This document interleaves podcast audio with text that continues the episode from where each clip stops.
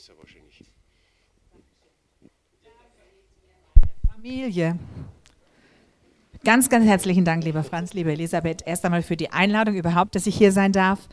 Dort ist meine Familie. Wir haben vier Kinder. Ganz links ist Angelina, Lehrerin, 30 Jahre alt. Dann kommt unsere Vicky, die ist 16, aber gefühlt erwachsen. Dann ist unser Emanuel, 24, mit seiner Xenia.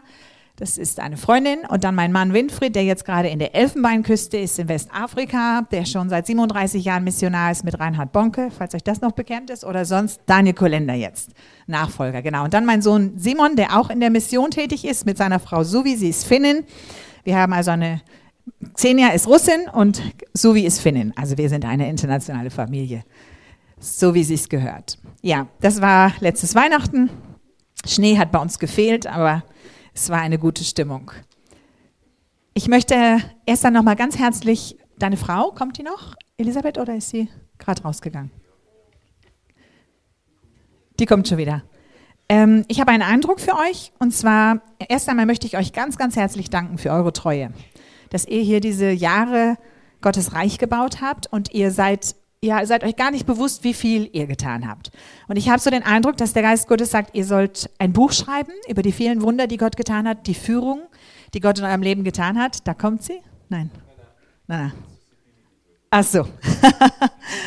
Und ich habe einen ganz starken Eindruck, dass Gott in diese Gemeinde wirklich so viele zerbrochene Menschen führen möchte, so viele elende Menschen führen möchte, da ist eine Gabe und eine Salbung in eurer Gemeinde für diese Menschen und das wird so voll werden, dass alle zu tun haben werden. Jeder wird sich um jemanden kümmern müssen. Also es ist nicht die Aufgabe des Pastors, sich immer um die ganzen Schäfchen zu kümmern, sondern eigentlich ist es eure Aufgabe, sich um eure Nachbarn zu kümmern in der Gemeinde.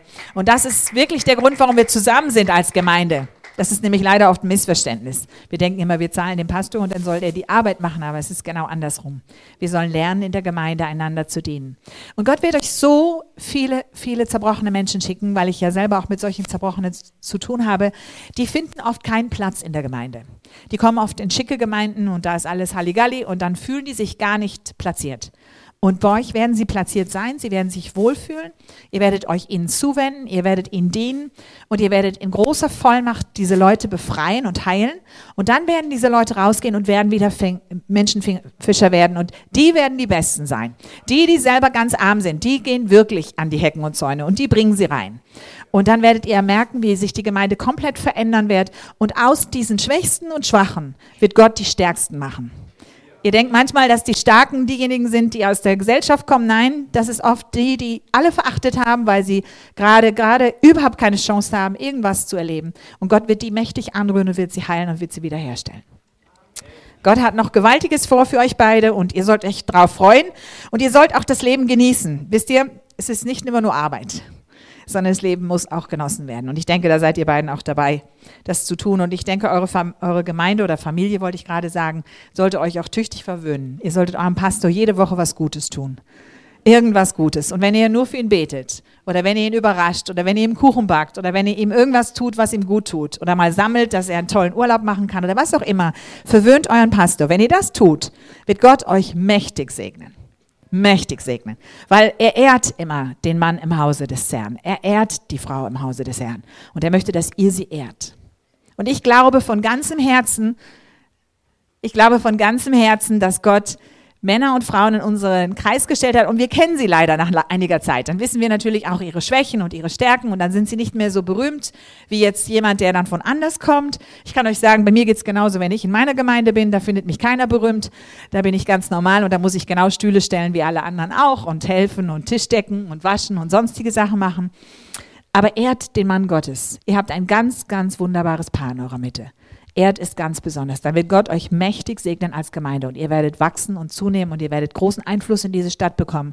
Weil jetzt brauchen wir Menschen, die sich um die Armen kümmern. Das ist ein ganz, ganz wichtiger Dienst. Um die, die geistlich arm sind. Amen. Halleluja. So, jetzt darfst du meine Familie wieder runternehmen, auch wenn ich mich freue, sie wiederzusehen. Wir sind alle immer ganz verstreut auf der ganzen Welt und wir haben so eine App, so eine Familien-App, habt ihr wahrscheinlich auch. Und dann postet immer jeder, was er gerade am Morgen macht. Dann kriege ich die Frühstücke von meinen Kindern und mein Mann, der gerade am Swimmingpool liegt und dann mein Sohn, der gerade renoviert und alle sind immer ständig aktiv und ich muss immer nachkommen.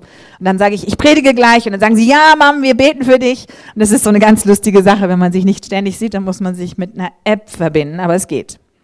Und dann sind wir bei WhatsApp. Ich möchte heute Morgen aus dem Sprüchen 3 lesen. Die Sprüche 3 sind ganz wichtig. Alle Sprüche sind wichtig. Ihr glaubt gar nicht, wie viele Antworten ihr finden würdet, wenn ihr die Sprüche lesen würdet. Ich kann euch das von Herzen empfehlen. Und lernt sie auswendig. Lernt wieder auswendig. Das kannten wir mal in der Schule. Kennt ihr das noch? Gedichte auswendig lernen? Leider ist das abhanden gekommen, weil es kommt nur heraus aus dir, was auch drin ist. Gott wird nie etwas zu dir sprechen, was du nicht schon, mal irgendwann gelesen oder gehört hast. Und wenn das so ist, dann ist es oft nicht von Gott. Es ist wichtig, dass das Wort in uns reichlich ist, damit der Heilige Geist es lebendig macht, wenn es dann dran ist. Und dann wird es eine Offenbarung. Aber wenn da nichts drin ist, kommt auch nichts dazu. Glaub ja nicht, dass der Heilige Geist dich besonders beeinflusst und mit besonderen Offenbarungen kommt, wenn das Wort nicht reichlich in dir wohnt. Und damit meine ich das Wort Gottes, nicht was Joyce Meyer betet oder irgendjemand anders predigt, sondern das Wort aus der Bibel. Du musst wieder wissen, wer Abraham ist, wer Isaak ist, wer Jakob ist. Du musst wissen, wer die, die Väter sind in der Bibel. Du brauchst die Geschichte der Bibel. Und in dieser Zeit, wo so viel Verwirrung kommt und so viel Meinung, ist es noch entscheidender, dass wir sie kennen. Absolut wichtig, dass die Bibel reichlich in unserem Herzen ist. Ich sage neuerdings immer etwas und ihr werdet das auch gleich verstehen, warum ich das so sage. Nimm doch mal dieselbe Zeit, die du jetzt für die Medien brauchst in der nächsten Woche, also fürs Tagesschau schauen, für Lesen der Tageszeitung und deiner Zeitschrift und so weiter. Nimm mal die Zeit und lies die Bibel. Ich garantiere dir, in 24 Stunden geht es dir wesentlich besser. Wesentlich besser. Warum? Weil du hörst ganz viel falsche Informationen und Lügen und, und ganz viel Verdrehtes und denkst, das ist die Wahrheit. Und wenn du mit Lügen lebst, wirst du auch nur Lügen hören. Aber wenn die Wahrheit in dir ist, setzt sie dich frei. Und wenn die Wahrheit in dir ist, kann kein Teufel gleichzeitig in dir sein. Das ist der zweite wichtige Tipp. Und alles, was seltsam um dich herum ist, alles dämonische oder bedrückende oder schreckliche oder panikmachende, angsthabende, Angst flieht, wenn Jesus in meinem Herzen ist. Weil die perfekte Liebe treibt die Furcht aus. Wenn Jesus in dir ist und er lebt in dir und er hält dich in seiner Hand ganz fest. Du bist sein ganz besonderes Kind. Er hat den ganzen Gottesdienst heute für dich gemacht. Die anderen dürfen auch dabei sein. Dann hör zu. Dann hör zu heute Morgen. Da hörst du ganz viel. Jesus liebt dich und er macht es für dich, weil er sagt, ich habe dich lieb, ich habe dich gesehen, ich habe deine Schreie gehört, ich habe die Ungerechtigkeit gesehen, ich habe den ganzen Mist gesehen und ich möchte dir eine gute Zukunft geben. Und alles, was der Teufel dir geraubt hat, will Jesus dir wieder geben auf schöne Weise. Du wirst in die größte und schönste Familie der Welt kommen. Und die werden dich alle lieben und achten und nicht wie deine Vergangenheit war. Und die werden dich annehmen und du wirst erleben, wie Menschen dir Gutes sagen werden und nicht mehr böse Worte. Und die Verfluchungen sind jetzt beendet. Und die Furcht hat zu fliehen. In Jesu Namen. Ich rede mit dir anschließend, ja? Anschließend. Amen. Ich rede anschließend nochmal mit dir. Amen. Sprüche 3. Da steht, und ich möchte gerne mit euch einen Teil dieses Kapitels lesen. Mein Sohn oder auch meine Tochter kannst du da reinstecken, das ist egal. Wir haben gestern gehört, dass fast 1000 Bibelstellen in der Bibel über Frauen sind. Mein Sohn, vergiss nicht, was ich dich gelehrt habe. Bewahre meine Gebote in deinem Herzen. Und die Gebote sind nicht nur die zehn Gebote, die wir alle auswendig können müssten. Ne? Der Herr an die erste Stelle. Sondern die Gebote sind das Wort Gottes. Und deswegen sagt er hier, bewahre meine Gebote, bewahre mein Wort in deinem Herzen. Denn, und jetzt kommt der Hammer, sie schenken dir ein langes und zufriedenes Leben. Wer möchte das haben? Lies das Wort. Hör auf, die Medien zu lesen, lies das Wort. Ihr dürft Nachrichten sehen, na klar. Versteht mich nicht falsch, aber versteht, nehmt das Wort Gottes wieder ernster. Lest es wieder mehr. Die Zeit, in der wir leben, fallen die Leute ab vom Glauben, wie rechts und links. Und wundern sich, dass es ihnen dann schlecht geht. Wenn du ein glückliches Leben haben willst, liest das Wort Gottes. Es macht dich glücklich, es macht dich frei, es macht deine Familie glücklich, es macht deine Ehe gut, es gibt dir ein tolles, erfülltes Leben. Gnade und Treue sollen dir nicht verloren gehen. Trage sie wie eine Kette um deinen Hals, schreibe sie tief in dein Herz, dann wirst du freundlich und klug werden, Anerkennung bei Gott und den Menschen finden. Mit anderen Worten, du wirst Gunst finden. Und wer Gunst hat, das ist eine unbeschreibliche Gabe. Ich habe so eine Mitarbeiterin, die hat immer Gunst. Und wenn die bei einer Behörde anruft, selbst wenn die Behörde sagt, es ist unmöglich, wir haben noch nie eine Ausnahme gemacht, sie, sie macht dann dieses Gebet, Gott, du musst jetzt eingreifen. Und plötzlich ruft die Behörde zurück und sagt, wir machen Ihnen eine Ausnahme. Wir haben schon alles erledigt, Sie können das sofort empfangen. Die erlebt immerzu diese Gunst. Wir haben ganz viele Frauen in unserem Projekt, die haben keinen Pass und keine Geburtsurkunde, müssten zurück in ihr Heimatland. Das ist ein riesiges Ding. Sie ruft bei den Behörden an im Ausland und sagt, wir brauchen die Geburtsurkunde und einen Pass. Und die schicken ihr die übersetzt ins Deutsche zu. Sie erlebt eine Gunst Gottes, nur weil sie Gott vertraut und ihn vom Herzen liebt. Wenn du das tust, hast du den besten Fürsprecher bei Behörden und bei gewichtigen Angelegenheiten. Manche Leute kriegen nie ihr Recht. Aber lass doch mal Gott ganz nah in deinem Herzen. Dann gibt er dir Recht. Vielleicht dauert das einen Moment. Aber Gott wird für dich streiten und aufstehen. Und zwar gewaltig. Ich könnte euch das jetzt alles mit Geschichten unterlegen, aber ich möchte, dass das Wort in eurem Herzen ist. Jetzt kommt Vers 5. Vertraue von ganzem Herzen auf den Herrn und verlass dich nicht auf deinen Verstand. Ich glaube, das ist für die Deutschen geschrieben worden. Denke an ihn, was immer du tust. Stimmt's? The African people laugh. die Deutschen denken immer. Die denken immer. Und das Herz fehlt. Und deswegen seid ihr geschaffen, damit ihr uns helft, dass wir mit dem Herzen verstehen. Vertraue von ganzem Herzen auf den Herrn und verlass dich nicht auf deinen Verstand. Denke an ihn, was immer du tust. Dann wird er dir den richtigen Weg zeigen. Mit anderen Worten, du wandelst in deiner Berufung. Nur wenn du den Herrn an die erste Stelle setzt. Das ist alles. Dann wirst du die Sünde hassen, dann wirst du um Vergebung bitten, dann wirst du Gott immer anbeten. Und jetzt kommt der Schlüssel. Anbetung im Gottesdienst ist der wichtigste Teil des ganzen Gottesdienstes. Ich fand das genial, wie das Ehepaar heute Morgen uns geleitet hat in der Anbetung. Weil das ist, wenn du Gottes Thron betrittst, sein Thronsaal. Wenn du ganz nah an seinen Thron heran darfst. Und wisst du, wenn du einen Herrscher über alle Herrscharen, wenn du dem begegnen darfst und du darfst direkt zu seinem Thron, kannst du bitten, was du willst und er wird es dir geben. Es ist wirklich so. Aber wenn du da stehst so, oh, warum singen die erst zum 55. Mal dasselbe Lied? Hoffentlich hört es dir gleich auf. Oh, ich finde das sowieso anstrengend, was die Person neben mir macht. Verstehst du, wenn du dich ablenken lässt in der Anbetung und du stehst da und bist nicht empfänglich für was Gott dir sagen will, gehst du leer aus aus einem Gottesdienst, der so gesalbt ist, wo andere sagen, ich bin geheilt worden, befreit worden, erlöst worden, voller Liebe und du gehst raus und ärgerst dich, weil irgendjemand irgendwas nicht getan hat. Irgendjemand hat dich nicht begrüßt. Irgendjemand hat den Platz genommen, den du hattest. Irgendjemand hat deine Handtasche an einen anderen Stuhl geschoben. Irgendwas ganz Banales kann uns manchmal aus der Ruhe bringen. Und wisst ihr, wer das macht? Der Feind. Der versucht uns immer aus der Ruhe zu bringen. Anbetung ist der heiligste Moment des Gottesdienstes. Da begegnet dem Thron der Gnade und ihr findet ihn. Und er wartet auf dich und er sagt, bitte mich, was du willst und ich werde es dir geben. Manche Leute kennen den Bibelvers nicht. Bitte mich, was du willst, und ich werde es dir geben. Ich werde euch gleich an Beispielen zeigen, wie das funktioniert. Es ist wörtlich zu nehmen. Aber das kriegst du nur in der Anbetung. Deswegen ist es so entscheidend, dass wir Gott anbeten. Warum kriegen wir es nur in der Anbetung? Weil Gott lebt in Anbetung. Und er möchte, dass wir von unseren eigensüchtigen Wünschen weggucken auf ihn und ihn anbeten. Und wenn wir seine Größe, seine Herrlichkeit bestaunen, und du musst dir das vorstellen, er steht vor dir. Und er ist so gewaltig und herrlich, dass du nur niederfallen kannst vor ihm. Eigentlich sollten wir wieder auf die Knie fallen, wie wir es mal früher in der Kirche auch getan haben.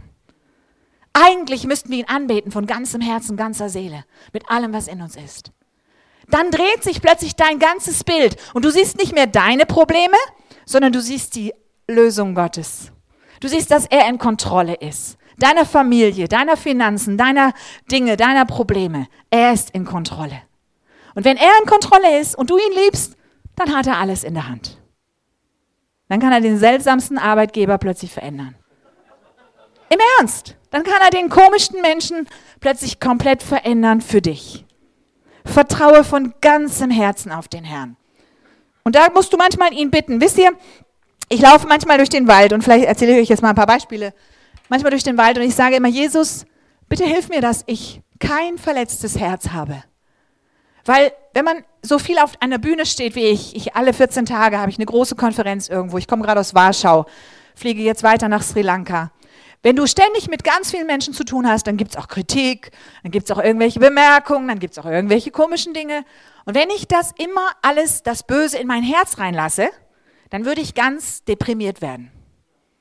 Und das darf ich nicht, weil mein Herz ist der Tempel Gottes. Da soll nur Gott drin sein und keine Kritik und keine Worte von irgendjemandem, der mir irgendwas sagt. Ich kriege ja manchmal komische Briefe von irgendwelchen seltsamen Menschen. Und alle diese Dinge gebe ich sofort ab an Jesus. Ich habe einen kleinen Trick dabei, ich habe ein kleines Schächtelchen, da lege ich alles rein, was mich bedrückt. Das lege ich auf ein Zettelchen rein und mache einen Deckel drauf und sage, Jesus, das gehört dir. Hat mit mir gar nichts mehr zu tun. Ich kümmere mich auch nicht mehr drum. Ich werde auch nicht mehr darüber beten. Ich vergebe den Leuten und lass es los. Und dann sage ich, Herr, heile mein Herz. Weil ein verletztes Herz ist gefährlich. Aus einem verletzten Herz verletze ich immer andere. Dann will ich vielleicht sagen, ich habe dich lieb und dann sage ich aber, ey, du warst wieder zu spät, du hast mich nicht abgeholt, wie du das solltest. Und der andere denkt, aber ich bin doch gekommen. Versteht ihr? Und ich schlage alle Menschen um mich herum, obwohl ich eigentlich ihnen sagen möchte, danke, dass du gekommen bist. Warum hast du mir diese Sachen nicht mitgebracht? Ich habe es dir doch gesagt. Anstatt zu sagen, danke, dass du da bist. Ein verletztes Herz ist gefährlich. Und das ist auch ein Platz für den Satan mit seinen Dämonen. Ein verletztes Herz erzählt dir immer, die wollen dich nicht, die lieben dich nicht, die sind nicht gut, die denken, die meinen das gar nicht so, die reden nur. Das ist der Teufel. Der redet immer negativ. Wenn du einfach mal sortieren willst, wer redet eigentlich zu mir, brauchst du nur immer negativ und positiv sortieren. Gott redet nie böse zu dir. Er redet immer nur, ich liebe dich, ich finde dich cool, ich finde dich krass, ich finde dich klasse, ich finde dich aufregend, ich habe dich toll gemacht. Und wenn du wüsstest, wie viel mehr ich für dich bereit habe, dann würdest du nur noch springen und dich freuen und nur noch in die Hände klatschen. Ich habe für dich Vermögen und Geld. Ich habe für dich eine Zukunft. Ich habe für dich eine Wohnung, ein Auto. Ich habe für dich alles bereit. Und dann nimm es doch. Und dann glaub es doch. Und dann hör doch mal auf, dich von diesen negativen Gedanken wie, ich bin halt Sozialhilfeempfänger, ich werde es nie schaffen, ich kriege auch keine Chancen. Das ist alles nicht von Gott. Punkt. Und wenn du das mal sortieren würdest, würdest du merken, wie schnell das einfacher geht, Gottes Stimme zu hören. Und wenn du immer zu nur Negatives zulässt in deinem Herzen, kann Gott nicht reden. Der steht dann wirklich neben dir und denkt, du armes Mädchen, wenn du wüsstest, dass du die eigentlich die glücklichste und reichste Person der ganzen Welt bist und denkst, du bist die ärmste und ungeliebteste. Weil der Teufel sagt dir, du bist der Ärmste und Ungeliebteste. Und du bist deprimiert und du wirst krank und du wirst niemals gesund. Und das steht nicht im Wort Gottes. Der dir alle deine Sünden vergibt und heilt alle deine Gebrechen. Der dein Leben vom Verderben erlöst und dich krönt mit Gnade und Barmherzigkeit der dich gesund macht. Das steht hier auch. Das ist der Hammer. Dieser, dieser, wenn ihr nur Sprüche lesen würdet und nur das kennen würdet, dann wüsstet ihr schon viel. Hier steht zum Beispiel, bildet dir nichts auf deine Weisheit ein, ne? wir Deutschen. Wir wissen immer alles. Sondern fürchte den Herrn und meide das Böse. Das macht dein Leben gesund und du bekommst neue Kraft. Was macht mein Leben gesund? Wenn ich mir nichts einbilde, dass ich alles weiß. Sondern einfach nur sage, Gott, ich weiß es nicht. ich bin von dir abhängig. Und fürchte den Herrn und meide das Böse. Da brauchst du nicht mehr für Heilung beten. Dann geht die Krankheit von dir weg. Aber es gibt dämonische Krankheiten und darüber möchte ich gerne mal sprechen. Es gibt Panikattacken, es gibt Angstzustände, die der Teufel bringt. Ich war viele Jahre Missionarin in Afrika, habe auch zwei meiner Kinder dort geboren. Und eines Tages wurden wir überfallen. Übrigens, man lebt in Afrika immer recht anders als in Deutschland, weil diese ganzen Behörden und Sicherheiten, die man sich sonst in Europa so wünscht, die ja auch im Augenblick nicht mehr alle da sind, aber die gibt es nicht in Afrika. Du lebst ziemlich für dich alleine. Und wir sind durch den Urwald gefahren und eines Nachts haben wir irgendwo im Urwald übernachtet und dann kam eine Horde von Männern, die mit großen Macheten uns töten wollten und die unser Auto attackiert haben, die Lampen alle kaputt gemacht haben, die durch dann die Frontscheibe kaputtgeschlagen haben und, und uns bedroht haben. Und in den Momenten fängt man wirklich an zu beten. Deswegen danke ich Gott heute für die Erfahrung. Die sind nicht schön, aber du betest anders. Du sagst, Gott, ich brauche dich. Du musst jetzt hier helfen. Und mein Mann, der immer sehr cool ist, der ist auch Soldat von seinem, von seinem Upbringing, der hat einfach den Wagen rausgefahren aus dem, wir waren am Strand dummerweise auch noch gestanden im, im, im Sand. Wir mussten mit Four-Wheel Drive mit unserem LKW da raus, ist rausgefahren und uns ist nichts passiert, außer eben, dass ein Schaden am Wagen war, den wir aber ersetzen konnten. Aber durch diese Momente, wusste ich nicht, hatte ich mein Herz für Angst geöffnet. Und bei mir war die Panikattacke so schlimm, dass ich plötzlich Schmerzen bekam, höllische Schmerzen. Ich habe mich auf dem Boden gedreht vor Schmerzen und geschrien.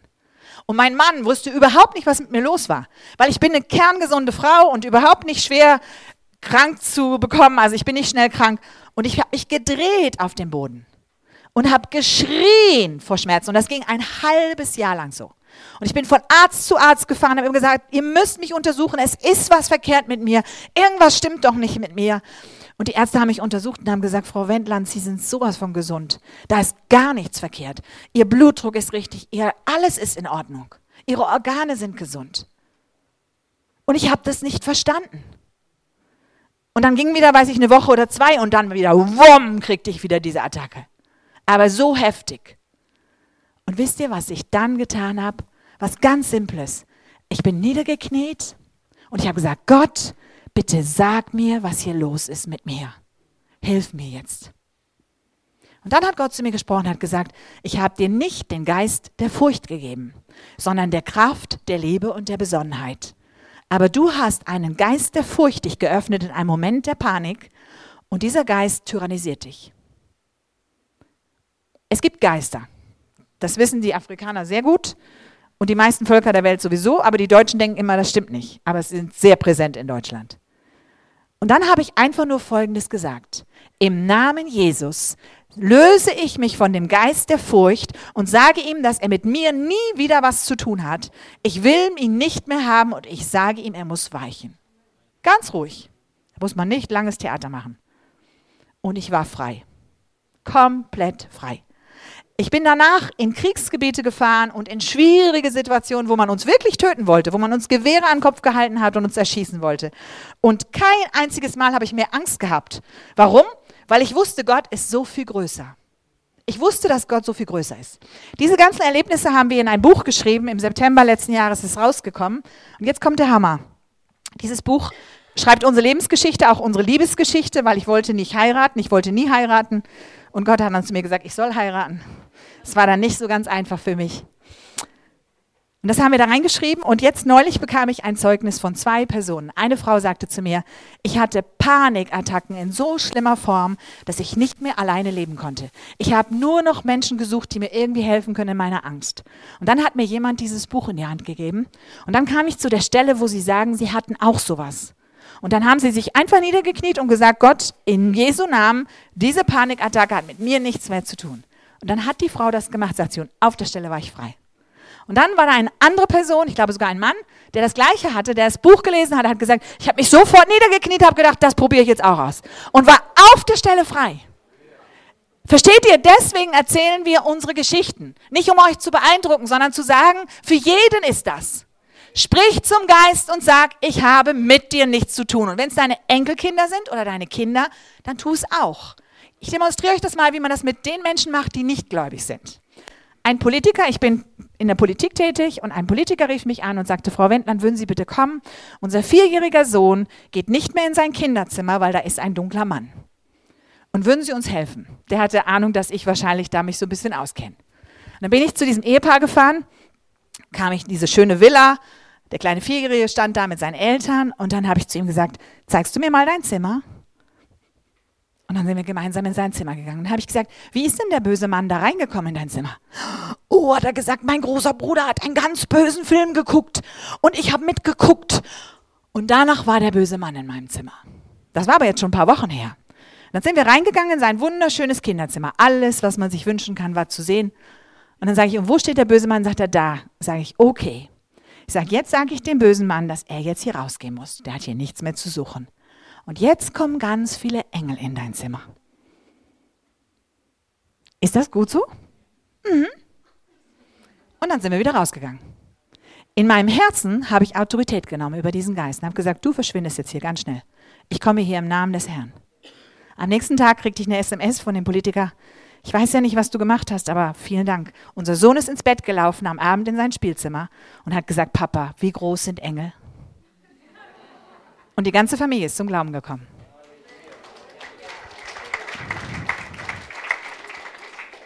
Vertraue von ganzem Herzen auf den Herrn. Verlass dich nicht auf deinen Verstand. Mein Verstand hätte gesagt, das funktioniert nicht. Aber Gott sagt, es funktioniert. Versteht ihr? Unser Verstand hat uns beigebracht, das geht nicht. Aber Gott sagt, es geht. Und wenn du dich auf die Ebene Gottes begibst, dann liebst du Anbetung, weil Gott lebt in Anbetung. Dann wirst du nie mehr aufhören, Gott anzubeten. Und mein gesamtes Team, das unter schwersten Bedingungen arbeitet, wir arbeiten mit Zwangsprostituierten, wir arbeiten mit Frauen, die tausend, zweitausend Mal vergewaltigt worden sind, die ihre Persönlichkeit mehrmals aufgespalten haben, die körperlich und nervlich völlig fertig sind, die nicht mehr schlafen können, nicht mehr essen können. Und mit diesen Menschen arbeiten wir 24 Stunden lang. Und eine Stunde am Tag gibt es bei uns Anbetung. Nur Anbetung. Freiwillig natürlich. Und die Frauen brauchen nicht kommen, aber die Mitarbeiter sollten kommen. Das ist bezahlte Arbeitszeit. Aber ich kann dir eins sagen, die lohnt sich. In der Zeit verändert Gott unsere Herzen. Diese ganzen Bedrückungen weichen. Wir sehen wieder klar, der Fokus ist da. Jesus ist in unserem Haus. Er wirkt auf dramatische Weise. Noch nie in meinem Leben habe ich so viel Wunder erlebt wie in der Zeit, wenn Jesus so wirken darf. Und alle Mitarbeiter werden so gesegnet, dass die Tagebücher angefangen haben zu schreiben von den Wundern, die wir erleben. Und die mich, wenn sie dann weiterziehen in eine weitere Ausbildung, sagen, Gabi, das war das größte Erlebnis meines Lebens, dass ich für diese zwei Jahre bei dir sein durfte. Ich habe nie in meinem Leben erlebt, dass Gott so dramatisch und so gewaltig wirkt. Die Frauen werden auf der Stelle gesund, auf der Stelle frei. Der Arzt hat gesagt, sie muss morgen eine Operation haben, weil sie so geblutet hat, weil ihr Unterleib so zerrissen war. Wir haben gebetet und am nächsten Tag hat die Ärztin gesagt, wir brauchen keine OP mehr, die Frau ist gesund. Jesus liebt zerbrochene Menschen. Leute, wenn ihr euch, wenn ihr Jesus erleben wollt, geht zu denen, die zerbrochenen Herzen sind. Da ist er. Der ist übrigens in allen Bordellen in Deutschland. Aber wo sind die Christen? Er ist auch in den Flüchtlingsunterkünften. Und wo sind die Christen? Bilde dir nichts auf deine Weisheit an. Ehre den Herrn, jetzt kommt der Hammer, Vers 9. Ehre den Herrn mit deinem Besitz und schenke ihm das Beste. Ich gebe dir mal eine halbe Sekunde Zeit. Wie viel, was ist das Beste in deinem Leben? Die heimlichen Ersparnisse, die du in deinem Haus irgendwo eingebunkert hast? dein Auto, was immer es ist, was dein Land hervorbringt, dann, wenn du das Gott weißt und ihm gibst, dann werden sich deine Scheunen mit Korn füllen. Das heißt, dir wird es so gut gehen, dass du nicht mehr weißt, wohin. Und deine Fässer von Wein überfließen. Wein heißt auch Freude, Lebensfreude. Wein ist was Gutes. Wir werden Wein im Himmel trinken. Und Wein spricht davon, dass dein Leben satt und voller Freude ist. Weihe Gott das Beste. Ich demonstriere euch das mal wieder. Ich bin vor 37 Jahren mit meinem Mann zusammen aus Deutschland nach Afrika gereist. Wir haben uns ein, alle unsere Ersparnisse genommen. Ich war 21, mein Mann war 24. Wir haben alle unsere Ersparnisse genommen, haben uns ein uraltes Auto gekauft. Das war 25 Jahre alt, ein LKW von der Bundeswehr. Die Dinger, ne, die da rumstanden. Und äh, dann haben wir unsere letzten 2000 Mark, damals waren es noch Mark, ne, mitgenommen und die wurden uns dann auch noch geklaut auf der, auf der Reise. Das passiert leider auch. Und wir haben komplett unser Vertrauen auf Gott gesetzt. Und er hat uns immer übernatürlich geholfen. Aber ich komme selber aus einem wohlhabenden Elternhaus und ich hatte zu dem Zeitpunkt schon einen Traumjob bei der Lufthansa. Ich war Flugbegleiterin und verdiente richtig viel Geld. Und nun plötzlich lebte ich mit meinem Mann von winzigen Geldern, die uns zugegeben wurden, von einer älteren Dame monatlich 300 Mark. Das war alles, was wir zum Leben hatten. Und damit mussten wir alles bestreiten. Und ich weiß, dass ich nach ungefähr zwei Jahren in einem Gottesdienst saß und habe so richtig Selbstmitleid gehabt. Ich saß da und weinte habe gedacht, mir geht's so schlecht. Ich kann mir keine Kleidung leisten, ich kann mir keinen Friseur leisten, ich kann mir kein Essen leisten, Reisen schon gar nicht, ein Auto auch nicht, ich kann mir gar nichts leisten. Mein Geld ist viel zu wenig, ich kann mir nicht mal Freunde leisten, die ich bewirten kann. Es reicht immer gerade von einem Monat zum anderen.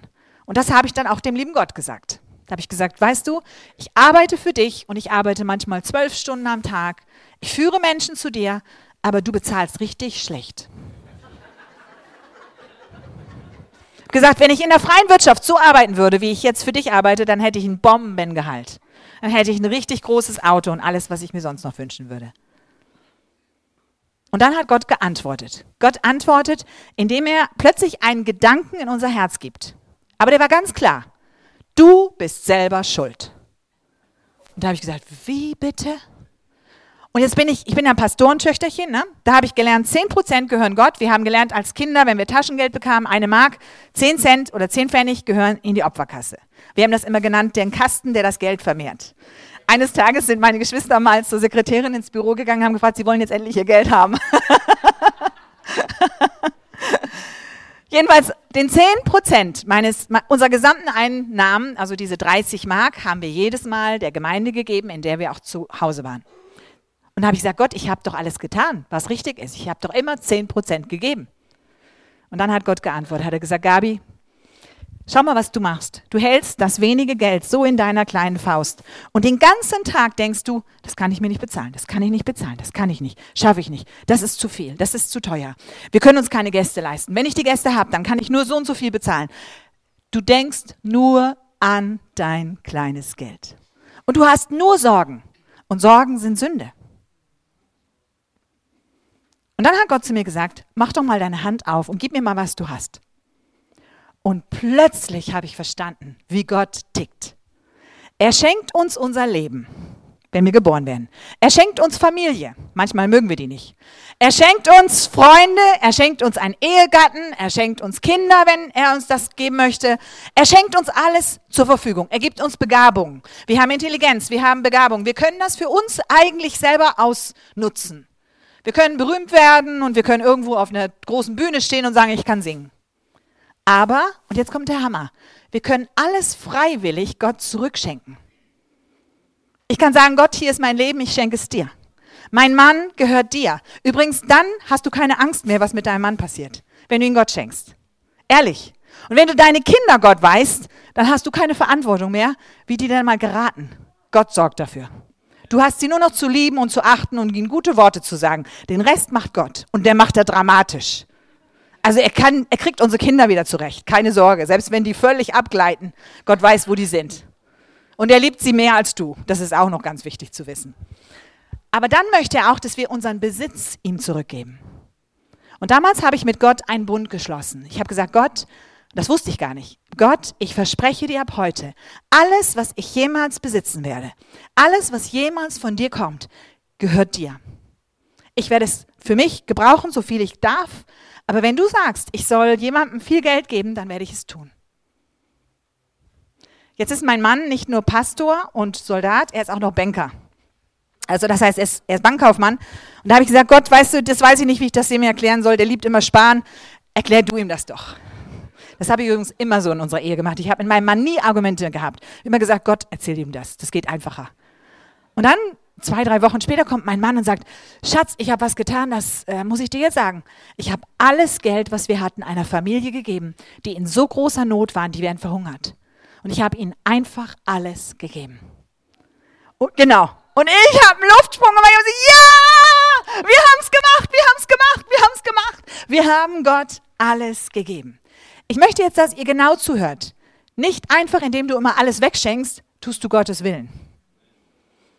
Wenn Gott redet. Mein Mann braucht dazu immer, bis er dann wirklich weiß, das ist von Gott. Also der hat nicht einfach leichtfertig alles weggegeben. Von dem Tage an, 37 Jahre später, kann ich zur Ehre Gottes sagen, Gott hat uns so versorgt, dass wir immer zu viel hatten und immer reichlich an Bedürftige weitergeben konnten. Und je mehr du gibst, umso mehr kommt zurück. Und das ist verrückt. Mein Mann sagt manchmal, das ist ja verrückt. Wir haben schon wieder so viel gespendet und jetzt haben wir schon wieder so viel gespendet bekommen und jetzt müssen wir wieder mehr spenden und jetzt haben wir schon wieder mehr bekommen. Und das ist eine einzige große Wirtschaft, die Gott erfunden hat, die nur funktioniert, wenn du ihm deinen Besitz gibst. Und du wirst nicht zu wenig haben. Gott hat mal ganz streng mit mir gesprochen, hat gesagt, Gabi, wenn du so weiterläufst in dem Tempo, wie du läufst, dann wirst du irgendwann nicht mehr genügend Kraft haben. Ich möchte, dass du zweimal im Jahr einen Urlaub mit deinem Mann machst und zwar nur Urlaub. Das muss ich dann auch meinem Mann erklären, weil der liebt es auch zu arbeiten. Wir kommen aus der Generation, ne, wo man Urlaub immer sich geschenkt hat, nicht gemacht hat. Und jetzt machen wir es. Und wir merken, wie gut uns das tut, als Ehepaar einfach mal ganz alleine auf irgendeiner Insel zu sein wo wir nur wir beide sind. Damit wir dann wieder volle Kraft vorausgehen können in den Dienst, den Gott uns gegeben hat. Also Gott sorgt sich auch um die Dinge, die jetzt vielleicht nicht so wichtig scheinen, aber die auch wichtig sind. Und um Autos und um Häuser und um Mieten und all diese Dinge, die liebt er auch. Trachte zuerst nach seinem Reich und seiner Gerechtigkeit. Alles andere wird dir zufallen. Und Gott wird dich versorgen. Ich habe dann erlebt, wie jemand zu mir kam und sagte, du hast doch bestimmt keine neuen Kleider mehr. Du brauchst doch bestimmt mal was Schönes anzuziehen. Würdest du dir mal alles kaufen, was du möchtest? Und ich zahle jede Rechnung. Und dann hatte ich Kinder. Und dann kam eine andere Frau zu mir und hat gesagt, deine Kinder brauchen Kleidung und brauchen alles, was sie brauchen. Bitte kaufe alles, was du möchtest und ich zahle die Rechnung. Gott hat mich so gesegnet, so überschüttet, so, wisst ihr, und dann weißt du jedes Mal, das kommt von Gott. Du weißt jedes Mal, er lenkt wieder jemanden sein Herz. So verrückt, dass ich jetzt gerade eine ganz besondere Sache hatte. Ich, ich muss jeden Monat viele, viele tausend Euro haben für alle meine Angestellten, weil die kriegen alle Gehälter, ich muss ein Haus mieten für die Frauen und die kosten extrem viel Geld. Ihr könnt euch das nicht vorstellen, wie viel Geld die oft kosten, weil die haben Schulden, die Familien müssen wir retten, wir müssen die Familien schnell aus den Ländern holen und dann in Sicherheit bringen. Wir müssen ständig irgendwas anmieten, Tickets kaufen. Wir sind wirklich am Jonglieren mit diesen Frauen, die wir retten. Das ist kein kleiner Job. Und da war eine Frau im Januar letzten Jahres in einer Veranstaltung, sie hat mich fünf Minuten sprechen gehört, eine Geschäftsfrau. Und sie sagt, ich ging raus aus diesen fünf Minuten von ihnen und habe geweint und habe gedacht, boah, was macht diese Frau? Sagt sie, und dann die letzten Monate hat Gott zu mir gesprochen. Und jetzt war November und sie sagt, Gott hat zu mir gesprochen, ich soll sie unterstützen. Was brauchen sie? Da habe ich gesagt, um ganz ehrlich zu sein, ich wusste ja, sie war Geschäftsfrau, sie hatte mir das gesagt. Ich sage, ich brauche ein Gehalt für eine Sozialarbeiterin. Sagt sie, das hat Gott mir auch gesagt. Ich soll Ihnen das bezahlen. Sagt sie, ich werde Ihnen jeden Monat das Gehalt für die Sozialarbeiterin überweisen. Versteht ihr? So ist Gott. Er redet zu den Menschen, er bewegt die Herzen. Und dann plötzlich merkst du, du bist in seinem Königreich. Du musst dir um gar nichts mehr Sorgen machen. Du darfst dir keine Sorgen mehr machen. Das ist ein cooles Leben, sage ich euch. Du schläfst nachts gut ein und wachst morgen wieder auf und weißt, Gott hat schon für alles gesorgt. Und meine Mitarbeiter fragen immer, wie kannst du das so aushalten? Und ich sage, du, die Sorgen habe ich nicht. Ich gebe sie Gott ab. Denk immer an mein kleines Kästelchen, mein Schächtelchen. Und jetzt nochmal, um zu demonstrieren, wie dramatisch Gott beantwortet, wenn wir ihm das übergeben. Wisst ihr, das ist der Unterschied zwischen dem, der immer seine Sorgen mit sich trägt und der sagt, lieber Gott, du musst das so machen und so machen und so machen. Und der liebe Gott sagt, nee, hab viel bessere Lösung. Aber du willst nicht nachgeben, du willst deine Lösung haben. Dann bleibst du dabei und dann wird das nichts. Wenn du es abgibst an Gott, dann hörst du auf zu überlegen, wie er es macht und überlässt es ihm. Ich brauchte dringend eine Briefkastenadresse. Das klingt jetzt brutal, aber die Frauen sind in großer Gefahr und wir brauchen Adressen woanders, damit sie nicht gefunden werden. Und ich brauchte eine, und ich habe eine Gemeinde gefunden, wo das ideal war, einen Briefkasten dran zu hängen und die Adresse drauf zu schreiben. Und dann habe ich da angerufen bei der Gemeinde und der Pastor hat gesagt, ja, ich spreche mal mit meinem Vorstand. Und dann kam ein böser Brief zurück von einem Vorstandsfrau, die mich irgendwie nicht mag und die hat mir irgendwas ganz Schlimmes vor den Kopf geworfen und ich habe es gar nicht zu Ende gelesen. Ich habe gesagt, ups, Herr Jesus, das für dich. Habe es gleich in mein Schächtelchen reingelegt und den Deckel drauf. Habe gesagt, ich vergebe der Frau, was immer ihre Motive sind, ist völlig egal. Ich segne sie. Herr, übernimm du. Und dann konnte ich erstmal nichts machen. Und dann vergingen, ich meine, es waren nur drei Wochen, aber vielleicht auch vier. Und ich brauchte die Adresse. Meine Mitarbeiter haben gesagt, wir brauchen die Adresse, bitte. Ups! Der Pastor war zurückgetreten von der Gemeinde. Die Älteste war ausgetreten aus der Gemeinde in der Zwischenzeit. Eine völlig neue Gemeindeleitung war in der Gemeinde. In diesen vier Wochen. Und ich rief bei der neuen Gemeindeleitung an und habe gesagt, hey Leute, wir brauchen eure Wand. Würdet ihr sie uns einfach mal leihen? Wir brauchen nur eure Wand. Und die haben uns herzlich willkommen geheißen und gesagt, hier ist unsere Wand mach deinen Briefkasten daran. Und ich habe gedacht, boah, wenn Gott handelt, dann macht er das, aber richtig. Dann greift er ein. Für seine Kinder tut er, was er kann. Deswegen verlass dich auf ihn. In allem. Und verlass dich nicht auf deinen Verstand. Dann wirst du sehen, wie er dich führt. Und dann heißt es ja noch weiter unten, aber ich kann euch jetzt gar nicht alles lesen, das ist viel zu viel heute. Glücklich ist der Mensch, der Weisheit findet und Einsicht gewinnt. Denn der Nutzen der Weisheit ist größer als der Erwerb von Silber und Gold. Sie ist kostbarer als Edelstein und alles, was du dir jemals wünschen könntest, ist mit ihr nicht zu vergleichen. Vers 16. In ihrer rechten Hand hält sie für dich ein langes Leben bereit und in ihrer linken Reichtum und Ehre. Gott verheißt dir Reichtum und Ehre. Deswegen habe ich da so bold da zu euch gesprochen. Er sagt, ich möchte dir Reichtum geben und Ehre. Die Wege, die sie führt, sind gut und begleitet von Frieden.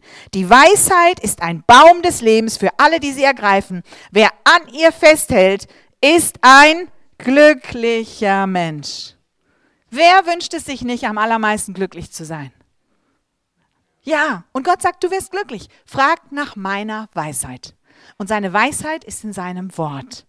Und wenn du sein Wort liest, kann der Heilige Geist dieses Wort dir offenbaren und du wirst merken, dass es viel effektiver ist, wenn Gott es funktionieren lässt, als wenn du dir ausdenkst, wie er das tun soll.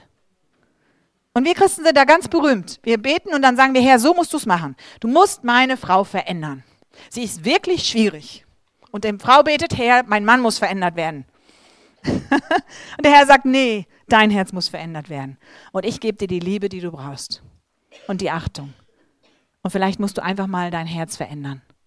Heute Morgen. Und Gott bitten, dass er dein Herz verändert. Dass Weisheit in deinem Herzen ist. Dass Liebe in deinem Herzen ist. Dass Dankbarkeit in deinem Herzen ist. Dass du ihn anbetest am Thron.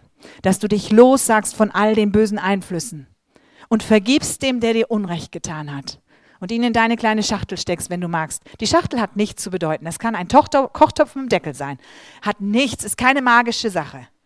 Es ist nur, gib deine Probleme Gott, denn er sorgt für dich. Und psychologisch hilft es dir, dass du es mal nicht immer präsent hast. Versteht ihr? Immer zu, das schaffe ich nicht, das schaffe ich nicht. Wie soll ich das lösen? Gerade ihr Männer, die ihr in Firmen arbeitet und wichtige Entscheidungen treffen müsst, wenn ihr wüsstet, wie viel Gott euch abnehmen will. Er möchte morgens auf dem Weg zur Arbeit euch sagen, pass auf, Kollege so und so wird das machen, pass auf, die Entscheidung ist verkehrt und mach den Vertrag heute nicht. Und du würdest ganz entspannt ins Büro gehen und denken, ich habe schon alles geregelt. Ja, so gehe ich in mein Unternehmen. Und mein Unternehmen, da geht es um Leben und Tod. Bei euch geht es nur um Geld. Bei mir geht es um Leben und Tod. Es geht um Frauen, die an der Rand zum Tode stehen. Und da muss ich wissen, dass ich weiß, dass ich weiß, was ich ihr sage, muss Hand und Fuß haben. Sonst nimmt die sich heute noch das Leben. Versteht ihr? Weil sie denkt, sie hat keine Chance mehr. Und ich muss Leben spenden. Ich muss voll des Geistes sein. Ich muss sagen, Jesus, hey, komm mit mir jetzt. Er ist übrigens mein Fundraiser. Komm mit mir, mein Fundraiser, der, der die Gelder für mich sammelt. Geh mit mir. Herr, komm mit mir. Bitte für mich. Gib mir Weisheit. Sag mir, was ich sagen soll. Und meistens oder oft sagt er, halt doch mal deinen Mund. Sei doch einfach still. Ich tu's doch jetzt. Im Ernst. Es war so interessant. Ich war gerade bei einem Unternehmer im Hause, da, die hatten mich eingeladen und ich habe einen Satz gesagt und habe da so ins Schwarze getroffen, das wusste ich nicht. Und der Mann fing an zu weinen, saß vor mir und fing an herzreißend zu schluchzen. Ein sehr, sehr erfolgreicher Unternehmer, ein Chef einer großen Firma. Und seine Frau saß ganz betreten daneben. Und dann sagte Gott zu mir, sag bitte jetzt gar nichts für die nächsten zehn Minuten. Und das war so weise. Weil der Mann fing plötzlich an, unter Tränen zu sagen, was alles schiefgelaufen war. Und wie verzweifelt er war. Und während er sprach, konnte Gott an seinem Herzen wirken. Und ich habe nur in Fürbitte gestanden habe nur gesagt, Herr, gib ihm jetzt die Antwort. Und während er redet, sagt er, und ich muss das ändern und das ändern und das ändern. Und das werde ich jetzt tun. Und ich werde jetzt Jesus einladen, in meinem Unternehmen zu leiten. Und er hat selber seine Lösungen gekriegt. Und am Ende hat er mir gedankt, aber ich war nur anwesend. Versteht ihr? Und ich musste nur meinen Mund halten. Und ich glaube, bei den meisten Gesprächen sollten wir unseren Mund halten. Und dem Heiligen Geist den Raum geben, was er alles sagen möchte. Präsent sein durch den Heiligen Geist, der lebt ja in uns. Und dann würdest du staunen, was Gott tut und wie er wirkt. Und das ist dann wesentlich effektiver, wenn ein Mensch selber zur Erkenntnis kommt, ich muss das aufhören, das aufhören und das aufhören. Und muss wieder Jesus ins Zentrum meiner Firma setzen. Wow, du übersetzt, du Armer. Ich wusste das gar nicht. Oh, alles gut. Dann hätte ich wirklich mehr Rücksicht genommen. Vielen Dank. Auf Leben oder Tod. Wir haben über 70 Krisen in unserem Leben gehabt. Große Krisen. Mein Mann ist mal in einem Fluss versunken mit einer riesen LKW-Ladung, die für die nächste Ausrüst, für die nächste Evangelisation bestimmt war. Acht Meter Tiefe wieder aufgetaucht. Alle haben gedacht, er ist schon tot, weil seine rote Kappe schon auf dem Meer schwamm, auf dem Fluss wegschwamm. Wir haben erlebt, wie Gott uns aus den tiefsten Gefahren, aus den tiefsten Nöten, aus Kriegsgebieten, wir waren bei Kindersoldaten eingesperrt. Die Kindersoldaten wollten uns töten. Wer mal sich studiert hat, was das heißt, die knallen dich ab. Das sind kleine Monster. Die sind zehn Jahre alt und die haben schon 100 Menschen getötet und aufgeschlitzt und Organe gegessen und solche Sachen. Und wenn du mit denen zu tun hast, dann weißt du, du bist jetzt wirklich verloren. Und Gott hat jedes Mal eingegriffen. Er weiß genau, wo wir sind. Leute, wir brauchen uns nicht zu fürchten. Der Teufel ist grausam. Wenn du die Welt kennenlernst, wirst du erschrocken sein. Aber Gott ist unbeschreiblich größer. Aber jetzt einen ganz wichtigen Tipp, bevor ich schließe. Zieht euch Predigten rein und das Wort Gottes. Zieht euch die Predigten rein. Lasst im Auto immer eine Predigt laufen. Wirklich. Es tut euch so gut. Du gehst da aus dem Auto raus und bist voll geladen, voll gecharged. Das ist wie so ein Charger. Sei furchtlos. Eine Predigt, die nagelneu ist, die ich gerade erst gehalten habe. Oder zum Leben befreit. Wir sind Leute, die zum Leben befreit wurden und leben in Fülle. Und wir sollen andere Menschen befreien. Aus den Ängsten, aus den Schwierigkeiten, aus den Panikattacken. Wir sind Befreite und wir sollen andere befreien. Gott hat uns frei gemacht, dafür ist er gekommen. Oder Abflug ins Abenteuer deines Lebens, das ist eine Ganz coole CD, die werdet ihr lieben. Wie komme ich endlich in meine Berufung? Ich kann dir das sagen, es ist ganz einfach. Sag einfach mal, hier gehört, mein Leben gehört dir, Jesus. An dem Tag beginnt deine Berufung, volle Kante. Und dann wird er aber auch bei jeder Entscheidung das letzte Wort haben wollen. Dann nicht mehr, den Mann will ich heiraten, Gott, den Mann muss ich heiraten, den Mann. Und Gott sagt, nein, es ist nicht der Mann, es ist ein anderer Mann. Dann muss er auch das letzte Wort haben. Und wenn du das tust, dann steigst du in ein Flugzeug und Gott ist am Steuer.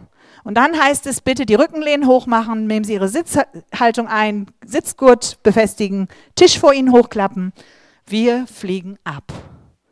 Und dann kannst du nicht sagen, oh, ich habe so eine Angst, weiß ja nicht, was jetzt kommt.